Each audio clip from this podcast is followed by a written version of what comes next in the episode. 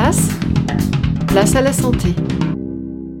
Bonjour, on sait que le café a des bienfaits sur l'organisme comme permettre une meilleure digestion ou encore augmenter les effets des médicaments antidouleurs, mais quels sont les effets à long terme de la consommation de café, Grégoire? Alors le café apporte des polyphénols, ce serait même la première source de polyphénols. C'est quoi les polyphénols? Ce sont des antioxydants qui, selon certaines études, joueraient un rôle protecteur et préventif dans le diabète de type 2, dans la maladie de Parkinson, dans un certain nombre de cancers, en particulier euh, ceux du système digestif. Et puis, quelques effets apparaîtraient aussi sur la mémoire des femmes de plus de 65 ans. Est-ce qu'il y a une dose recommandée? Parce que si j'en bois trop, je vais devenir une pile électrique.